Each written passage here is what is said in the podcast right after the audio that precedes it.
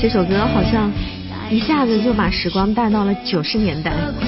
那个大街上到处都是磁带店啊，这个音像店，然后飘着黄安的这一首《新鸳鸯蝴蝶梦》。不过这首歌呢，虽然熟悉，但是是重新演绎的。伴随着这首歌，继续回到周六的畅聊好时光节目当中，我是主持人小麦。刚刚呢，在上半段的这个节目即将结束的时候，我们讲到了，在今天呢，我们会邀请老朋友哈、哪两位老朋友呢？就是呃，来自于东莞市心理协会的副会长呃何小雨先生，还有他的工作伙伴蛋芳。说这个工作伙伴呢，真的是太恰当了，因为我觉得在以前的节目当中曾经揭秘过哈，他们俩既是工作上面的这种伙伴，另外的一种关系呢，也是生活当中的伙伴，他们俩是夫妻俩两口子。呃，我们经常在一起开玩笑说，应该多聊一些这个两性话题。本身这个话题大家就非常的感兴趣，再加上你们两个人的这种身份哈，然后我们今天聊的这个话题，两性话题其实特别广，呃，主要是说到什么呢？主要是讲 太激动了，是太久没 讲，呃，因为看到一条一条新闻嘛，嗯就是民政部发布的那个离婚的离婚率的那个消息，嗯嗯，其实是挺感触的，嗯又让我想起了很多，因为在日常的工作当中，这部分的这种呃问题还是挺多的，嗯就是两性之间的这种沟通啊、嗯互动啊，嗯，呃，甚至我有一个朋友讲，不如你们两个就就就这个话题专门专门弄一做一课个专题题吧。对嗯这个的确是占了可能我们曾经粗略统计过哈，占了我们咨询的百分之六七十呢。哎，上次我们来讨论的两性话题，其实也是说到了沟通，对不对？对，对也是讲到了沟通。对，然后我们有一些结论，就聊聊了一个小时啊，然后就说，其实沟通最主要就是双方都会有一些好奇心，啊，对方到底在想些什么，而不是站在你自己的角度去理解。带着一种尊重，保持着一种好奇心，嗯嗯去了解对方到底发生了什么，然后嗯尽量跟对方达成相互间的理解，嗯嗯，而不是只是在把自己的空间硬塞到对方的空间去。嗯，嗯，其实，呃，刚刚小雨也说到了，就是现在，嗯，经常会做一些统计啊，就现在这个离婚率啊，中国的离婚率是很太吓人了，比较真的高。是连最近刚刚看到嘛，是我我也是无意中看到的哈，嗯是要来上这个节目，因为我七月二十八号就在前两天，嗯嗯南方都市报的上面一个。呃，说中国的离婚率，民政部发布的消息已经是连续十二年持续增长了。嗯然后现在的离婚率一年离婚三百六十多万对儿，嗯也就是每天都有一万人，我们坐在这儿的档 口，又有人不断的去离婚，两万两万一万对两万人， 对一万对，就每他是说每结婚四对就会有一对要离婚，这是很难，就是蛮呃吓人，在的我们小时候啊，如果嗯说谁家离婚了，这是一个很大的事情。不过现在大家嗯听到之后就是、哦，就是啊还能是知道知道这个事情是一件事情，但是不会像原来那么震惊了。就嗯这是个这个，首先是人整个人和社会的观念发生了变化，嗯离婚率才会有这个现象出现嘛。嗯所以你说大家哦，又有人离婚了。好像挺多的，也就是这样子啊，嗯没有嗯像小时候那么震惊。所以首先我们的观念已经对发生变化了，就嗯单看数据，单看数据就已经是一个挺争议的话题了。为什么这样讲呢？就有一部分人说，哎呀，现在人的这种自我意识觉醒 了，啊、就不再勉强下去。以前的离婚率不高，并不代表所有的生活在一起的夫妻就是幸福的。对现在人就是更愿意，呃，尊重自己，嗯不再勉强。重对，新去我要选快乐择的，我要快乐的生活，不要这样将就着，给对方一条生路啊！有人说这个可能是这样的一种，另外还有一一种声音就是说，哎呀，现在的人怎么这么草率呢？对结婚的速度那么快，离婚的速度也这么快啊！闪婚闪离，包括前段时间就特别关注度特别高的这个飞人刘翔，嗯，嗯半年的时间，就就呃，只是突然之间接到这个消息啊，他结婚了；突然之间又看到这个消息啊，他离婚了。是可能现实生活中真的有很多这种情况这呢。个不单是说这是名人爆出来，其实嗯我们真的身边的朋友有有见过，真的是就年头结年底就就离了。嗯嗯，他好像大家都不愿意去勉强自己去去探索这段关系。嗯其实，嗯、当然了，很多的情况下是因为，呃，自我觉醒啊，这这些，嗯嗯就觉得这我维持一段关系干 嘛呢？没什么好处。但是反过来讲，就是像呃之前有个调查，尼泊尔他们的这个呃婚姻的满意度很高嘛，嗯他们甚至结婚前都不会见到对方，啊然后这样的满意度还很高。嗯那他们做了一些什么样的事情呢？他们就会很很努力的去维持。嗯这种维持其实某种程度上它也是一种修行啊，嗯嗯嗯就是说啊，我自己的这种好，当然了，呃，自我是很需要去尊重或者怎么样，嗯但是恰恰在一段关系里边，你的自我才会更加的完整，才会发现的更多，嗯而不是一个人孤孤独独的那个时候，嗯嗯才是叫做自我。我觉嗯得这个跟他们国家的国情和文化肯定有关系，它还周跟宗教啊它周周边的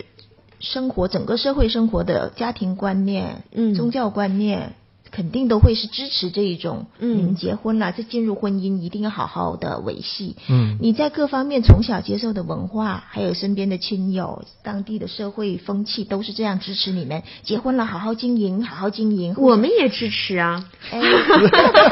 我们也支持啊，我我们从小都是听这个，就是这个执子之手啊什么的， 不是吗？ 嗯，这包括前段时间那么火的那部就是那个电视剧啊，就是《何以吧》啊，我啊我不清楚为什么那么火，后来我真的就找了来看了一下，后来就是看简介啊，嗯看简介后来我就明白了为什么大家那么喜欢何以，就是因为它满足了中国人就是从一而终的这种心嗯态，是而且有个很完美的结局。其实他还是希望有那样的一种爱情的，对，这个也是我们有时候私私私下也会有人问我啊，就是很很突然就问我，哎呀，何小雨，嗯，你对你的婚姻有信心吗？ 就是最是有信心 的，相信的。啊，对，你还相信你的婚姻吗？你肯定相信啊，因为蛋芳坐在旁 边了。没有，就前几天问的这个问题他不是他这个问题他弄他问你啦，啊就是人家问的是说，嗯，什么东西是、嗯，就是有类似于是永恒的，嗯可以是可可以相信、可以依赖的啊，可以依赖的，嗯呃、嗯比如说你你相你会相信你的婚姻是永恒不变、可以依赖的吗？还是类似这样的问题？嗯嗯，我你怎么我当然 回回答，我当然不相信啊。对啊你相信吗，丹芳？不，你其实任何东西它都是无常的，嗯，对，你看你们俩回答真是一致啊， 而且就是呃彼此对于对方的回答是这样，一点儿都不吃惊。看来你们平时的这种想法真的是挺一致的。我之前就说你们两个有这种状态，嗯因为你们的专业是相同的，嗯并且你们就是是属于那种喜欢去钻研、喜欢去探讨的人。所以另外一方面，你们看起来跟其他的夫妻不太一样的，就是你们会坐下来，关于这个自己专业的东西会进行一些探讨，这个太难得了。其实这个这个还不是单单是专业的一个问对题，还因是为对于生活，你们的专业就是跟生活当中的很多的是联系啊在，一起对的。， 这个也是一个很、 人心啊 很大的一个优势。 我们钻研这个的时候，往往又可以让我们的自己的工作做得更好一些。对啊对，也是对在做这个东西，我们也是从自己的自我、自我完善、自我探索有要入手嘛，对对不啊对，也不是说生背一些理论，这些嗯没有什么意思的。呃，这我觉得可能之所以说我们会认同一些东西，是可能在背后会，我们更是认一个人在这一生可能完成的，还是说一个成为自己的过程。嗯嗯，所以无论是你的婚姻也好，嗯你跟这社会其他的人的关系也好，嗯这更多的都是你自己在中间，你对自己的把责任把握，嗯嗯你承担了多少？其实还是回到我们以前说的问题，在即便是两性关系中，嗯呃，每个人有没有意识到，其实自己应该是，既然我选择了进入这段关系，嗯我选择了去，呃，建立这个契约也好，嗯或者怎么样也好，我其实在我的这方面，我是对自己的选择要百分之百的负责任的。嗯，嗯，是这样的一种状态是的。但是现在你看啊，很多人也是对现在这个国家的出现的这些统计的数据当中的离婚率不断的提高，他还会做一些总结。嗯现在他是说，呃，三十岁到四十岁之间是最容易出现离婚的一个人群，嗯是三十到是四的十也可以理解，因为这部分人他的生活压力其实是蛮大的，所以处于上有老下有小的阶段。嗯另外一方面呢，其实就是对于这个独生子女离婚率偏高的这个情况做过一个研究，嗯独生子女为什么呢？就是大家也可以理解，本身这种孩子他可能心理的承受能力相对会弱一些，我只是说是相对，不是全部。嗯另外一方面呢，就是这些孩子他们离婚了之后。他回到自己的原生家庭当中，他还是一个家庭，他并不觉得孤单。对，对，就是他往前，他是一个家；往后退，有他的爸爸和妈妈，家里还只照有着他一个孩子是，所以他还是一个家庭。嗯这是可能也是一个这原因。个其实就是违某种程度上就是违背了一些自然的原则，才会导致它的分化、嗯独立进行不下去的原因。嗯你说到这个太典型了，因为在我们身边的朋友，特别在本地，好多朋友，嗯他们年轻朋友结了婚了之后，父母的房子很大，嗯他们两小两口跟父母住在一起的，嗯然后生了小孩也还是住在一起，嗯那就衍生很多矛盾出来。嗯他们两两夫妻自己根本就没有一个意识，真正的认为我是为我自己的家庭负责，嗯我是一个独立家庭这个意识，嗯。这个意识没有起来，很多问题就是在这个上面产产生的。不过你刚刚说的这种状态，应该也是多少年来就以前对啊一直延续的模式啊，就是呃男方就是以前的那个宅子很大呀是，然后就娶媳妇儿进来整个呀。家族的整都个在家族对呀、都就住在在一起起啊，嗯嗯都是这这是多少年前？你你的意思是说，这种模式就会导致人的这种独立性会一直难道你不觉得我们确实东方人在自我的独立性、自我个体意识上是是很弱的吗？ 呃，我我其实因为最近在研究这个方面嘛，刚好嗯就是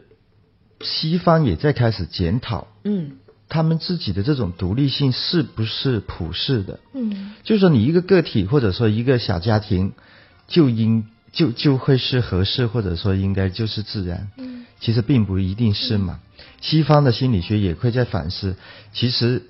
像一呃整一个群体的这种伦理，它会分成三个层次嘛，嗯一个是个体的伦理，一个是集体的伦理，嗯还有一种是神神性的伦理。就是像刚才尼泊尔谈到，我们很容易会联想，哎，尼泊尔它本身就有是一个佛教国家嘛，嗯像东方，我们中国，它本身是延续下来就是一个集体的，呃为导向的这样的一个国家。嗯那西方它是一个个体、个人为导向的这样的一个国家，所以它每一个的这种价值观的形成啊，嗯是跟它的文化有关系的。是的，所以我们说，呃，像家庭啊，小家庭固然是容易操作，但是我觉得是欠了一个考虑。好，现实就是你必须得整一个大家族一起去思考这个问题的时候，其实在这方面我们思考的很少。对，往往就会说少少的：“哎呀，你应该自我觉醒啊，你应该拖出去自己过啊，什么什么。”但是反过头来讲，我一定要跟两个家族一起过，那又应该是一个什么样的状况呢？其实这个根本就不是说物理上的问题，嗯，对，其实它不是说，而是就是说大家应该有这个意识。我即便是还是住在父母家，我现在是成人了，嗯我成立了家庭，嗯对自己角色的转换，形式不是最重要的。对，但但是就是说，当然你一大家子住在一起的话呢，它难度相对会高一 点，难度处理系数是复杂程度肯定要高一些，更挑战的确更是嗯非常的挑战，是特别是新新婚或者是比较年轻的小两口，或者是他们本身确实自立能力、实际的自立自立能力，比如说经济能力啊，嗯职职业家务能力啊，对啊，就是确实，那是确实很大挑战。人是有惰性的嘛，嗯他有时候他不到一定的矛盾，不到一定的冲突，他不不肯改变。嗯嗯、但是这个这个并不是，你看，是我们以前按照以前的那个旧的社会哈、大传统把取取进来，但是你会看到在家里面有时女性地位很低，很低，她没有社会地位，嗯没有经济地位，然后那我他们也必不须能，是要有一方是顺从的，我们也不能说在那样的状态下是就是一个理想的婚姻状态。嗯只是在那个时候、那个时期，女性对婚姻她是没有要话语求的，她 没有话语 权，她同时他可能也就没有有选想择到权可没想以过这样，可以发对言 然后她也只能被迫忍受，她离了，她她哪怕受再多的苦，她也不敢离开这个家。对你没看新中国在刚刚成立的时候，四九年到五五年那个时间吧，迎来了是中国的第一轮离婚高峰，嗯，就是那个时候，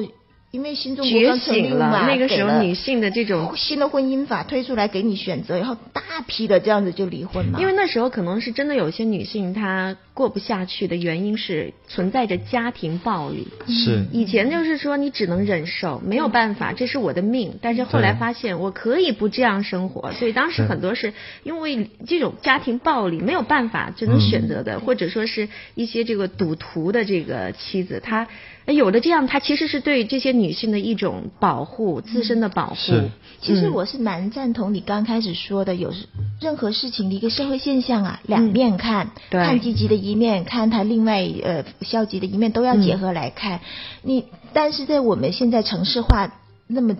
多年的今天嗯哈、经济条件、社会发展的这么多今天，我们的无论是家庭观念、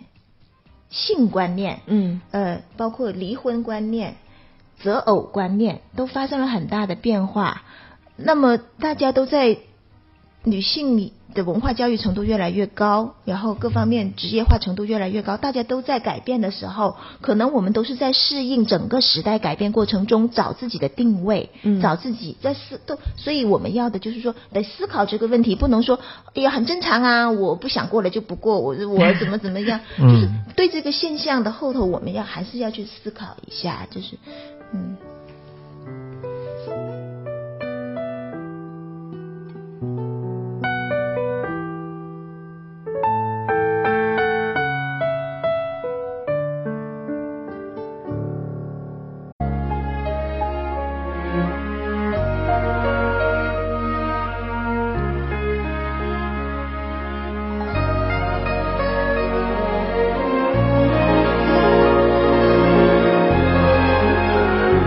灯火不让连天起，无端经过鸳鸯梦，一霎时流光再到柳深空。不见了买酒人家酒吧红，一处一处问行踪，只望这街后终相逢。谁知道人面飘过何处去？只有那桃红依旧，笑春人风。邓丽君的歌声，不管在什么时候来听，都会让你有一种如沐春风的感觉。继续回到今天的《畅聊好时光》节目当中，我是主持人小麦。今天呢，请到直播室的是我们的老朋友何小雨和邓芳啊二位。然后我们今天讨论的呢是一个这个男女之间的话题，两性话题。我们刚刚听到的这首歌，我特意来挑的《人面桃花》，就是邓丽君曾经演绎过很多的这个根据古诗词改编的一些歌曲。其实这首歌曲大家也比较的熟悉，就会让人想到这个崔护。啊，当年他的嗯这种邂逅、偶遇、人面桃花相映去红年，今日此门中， 对对对，然后当时看到了啊，应该怦然心动吧？那过了一年之后，还真的是过了，才过了一年，但是已经是桃花还在，人不见了，然后就会有一种遗憾，他这个诗词就很含蓄的几句话，就把当时这个情景，还有现在很落寞的这个心境，全部表现出来了。还是没有一什种么很美的求之不得的心境。对，就是有一种意境。嗯但以前你会发现，古人在写这些所谓情诗的时候，他这个意境都很美。嗯，对，它它会联系到很多时空的这种穿越啊。嗯，那个时候想的更多哈。嗯， 穿越，穿越这个词这几年都比较的火。其实我们为什么说到两性话题的时候要放一首这个《人面桃花》呢？就是不管在古时候还是现在，爱情、婚姻最开始的时候，它的这个状态应该都都是是很多很都是美好的，嗯，一见倾心。就像我想起 有一个朋友说的，刚刚结婚的时候，另一半都是小龙女哈，一两年之后就变成李莫 愁了。尹斌说的，是是这样吗？嗯，其实应该我们以前讨论过相关的话题，说爱情的保质期好短哦，这是实是质。不管你跟谁在一起，可能就是相看两不厌，怦然心动，就是你真正的身体上的一些生理上面的一些反应啊，嗯可能心跳啊、手对心出汗啊、脸红啊，嗯，啊，这样的一些让你非常开心的这种状态，它持续的时间只有那么短就。是这是身体分泌的激素嘛，嗯那个大概持续也就三十六个月吧。最长三年最长，嗯啊，能够它还有持续三年就很不错对啊了。，是三十多个月那个样子。嗯但其实我是觉得婚姻的开始未必是始于爱情的，嗯它有很多社会的原因、嗯经济的原因、嗯繁衍的原因。嗯，但是我们可以就谈始于爱情的这一份份婚姻，可以谈一 下。嗯这个很美好。对，这个起起码它是挺挺有挺有意思的。嗯，对，是，你看别的这种婚姻来讲，嗯，呃，政治婚姻啊，啊，经济啊，因为要联合，嗯家族方面的对呀，嗯，，他可能维持维系的反倒更好啊。因为它就有利益啊， 对有利益的一种联系啊、我怎么有一个给他兜头一盆冷水？ 本来我们没有我单方就说我们来说一说最美好的对呀、爱对情呀、吧。我们从这个延伸下去 谈。我以为你要举一些 抗力的这个例子来。 想以为他会给我没们有打个鸡血什 么的。对，人因为你给人家我 给我的之前的这个提纲上面就说到了一个这个钱钟书，对钱钟书来的太美好了。其实那个时候，在那个年代有很多对。知名的这种是都是这种样子的，对相濡以沫多少年，哎呀，真的太让人感动了。是会很羡慕啊，就是一直携手这样一一路走走下去，嗯，经历了那么多，你看，你看钱钟书跟杨绛，嗯他整一个经历的这种时代多么的起伏啊，嗯，然后他还是能够保持，因为他们的字句里边说到另外一方都是，他充满了这种感觉，嗯这种感觉非就常的是棒，嗯很多年过去了，似乎还有恋爱的这种状态。对，会都会带出这种感觉出来。就像我看另外一个心理学家的自己的传记，就是卡尔罗杰斯，嗯他在描写他，他在七十几岁写他的自传的时候，写到他的妻子，嗯因为从头到尾他就只有一个妻子哈，嗯他就讲到，当他妻子更年期的时候，嗯，他怀抱的这种各种的难受，各种的这种怨恨， 都有一点，要不是我自己死，要不他死。 受不了了。对但是他在描写这一些东西的时候，嗯还是带着很很深厚的情感。然后这种情感的描述，反正我在阅读他这个自传的时候啊，你相信了爱情？是，我觉得如果我到了六七十岁的时候，嗯，能够跟自己的一半，因为能能够很深切的到理解到他整一个身体的变化，他整个思想的变化，然后你还能坚持，嗯，我要陪伴他走完这一段那么艰辛的一个历程你让我想到一首歌，《当你老了》。对啊， 这个歌本来就是根据一首诗来改编的，叶芝的这个。但是但是就就就是我们不单呃要在那种场合去体验这个。嗯其实，在整一个像我跟蛋芳在过往的很多时间里嗯边，其实也会经历这种起伏。嗯，因为我们为什么一开始问呃说到的那个问嗯题，别人问我你还相信呃婚姻吗？嗯，我说我当然不相信啊！如果你不去经营它，它随时可能你要都对你都这会个后垮掉面的这一句补充很 重要。 它随时就是它并不是我们想象的那么牢牢固的。嗯，你一定要很小心翼翼，每一段关系你都得很小心翼翼的去去经营它的。有人说，其实这人呢、这一辈子比较冒险的事情有很多，包括择业啊、当然还有就是择择偶偶。这择偶比择业更要冒风险，因为是你想一个人啊，就算是你的兄弟姐妹，你们从小在一个环境中长大，嗯这性格还是会有很大的区别。更何况这个人，嗯他可能从小跟你完呃全不一完全样不同的环境，嗯啊，是啊，这很多种人好像觉得结了婚哦，万事大吉了，我们现在法过日子吧法律法律保证 了。其实只是奉劝大家，就是这个，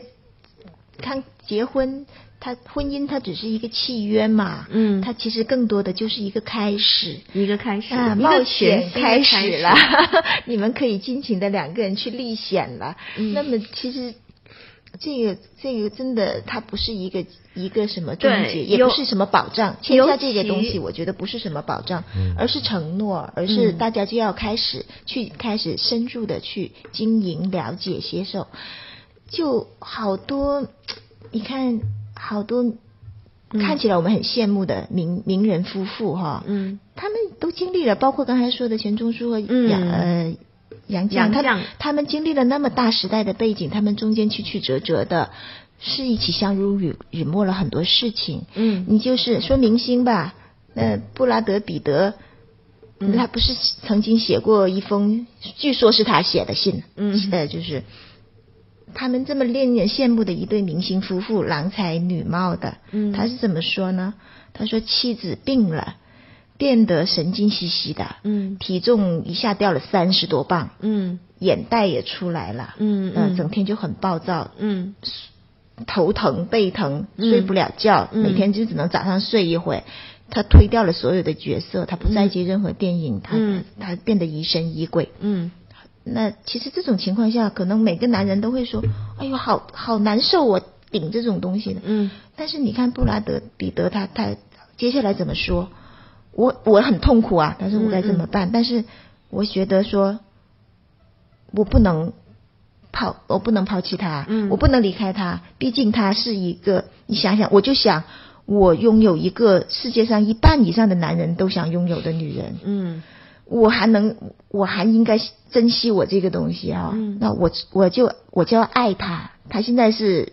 这么失落，我就他要那时候应该是责任吧，一种责任。他他他是心里面的说，我更多的爱他，我在任何场合对到别人，在别人面前，我就称赞他，我当他的面也称赞他，我给他送礼物，我给他鲜花，我给他拥抱，我给他热吻。嗯，现在妻子好了，好了，嗯，他眼睛里重新散发出光彩，嗯他又变得那那个神采奕奕，而且他说他更加的爱我 了，我从来没想到他是可以这样爱我的，你看这是他没想到这的。个文章在女性朋友圈当中传的传特广。对对， 我也不知道是是不是真是他写的。但是，但是我觉得，如果你看他们两个的历程，如果彼得布拉德有这样的一个意这么识嗯我觉得也不奇怪。你看他们两个从最开始是派史密斯夫妇认识，嗯大家都很很多争论的嘛，嗯然后到后面又没有结婚就生生小孩，又领养那么多孩子，这么嗯大一个家庭。如果走到今天，他们之间他们没有发生过一些考验，能走到今天呢，也也确实是经不起推敲的，应该是发生过一些考验的。我们都很羡慕那种，就是老了之后两个人都白发苍苍，嗯然后还能够手挽着手。哎，真的时候有时候会看到这样的老人对家，会，我们都会看到。有看到啊，嗯比如呃，包括跳广场舞的时候，两个老人家还是一起，就是还跳一起在当然锻炼身体， 嗯或者说是走路的时候相互扶持着，或者是嗯老奶奶推着一个轮椅啊，嗯上面坐着老伯伯，是那太让人羡慕了。脸上安详的表情，嗯呃但是就是要拿到这样的一幕图景啊，嗯每个人这这因为本身每个人都会觉得啊，这幅图景很值得，嗯，去追求，很值得自己拥有。假设我能够带入进去，嗯那就很幸福，嗯但是从来这些好的东西，它不会轻易的就会落在手上。你看，一起经历几十年，这几十年不可能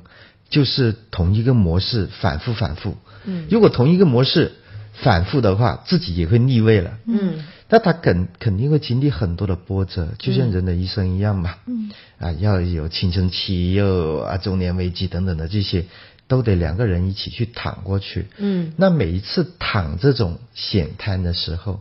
恰恰就是考验你们的时候， 对，就是为未来的甜蜜又播下多一个种子，嗯又多一个砝码，嗯所以经常在在遇到这些个案啊，吵着要要怎样怎样啊，嗯嗯嗯要争取自己的自我啊什么的，嗯我经常会想，呃，跟跟他们讲，其实在这段关系里边，嗯你会更容易发现你的自我。嗯，你自己一个人，你是很难发现你到底是怎么回事的。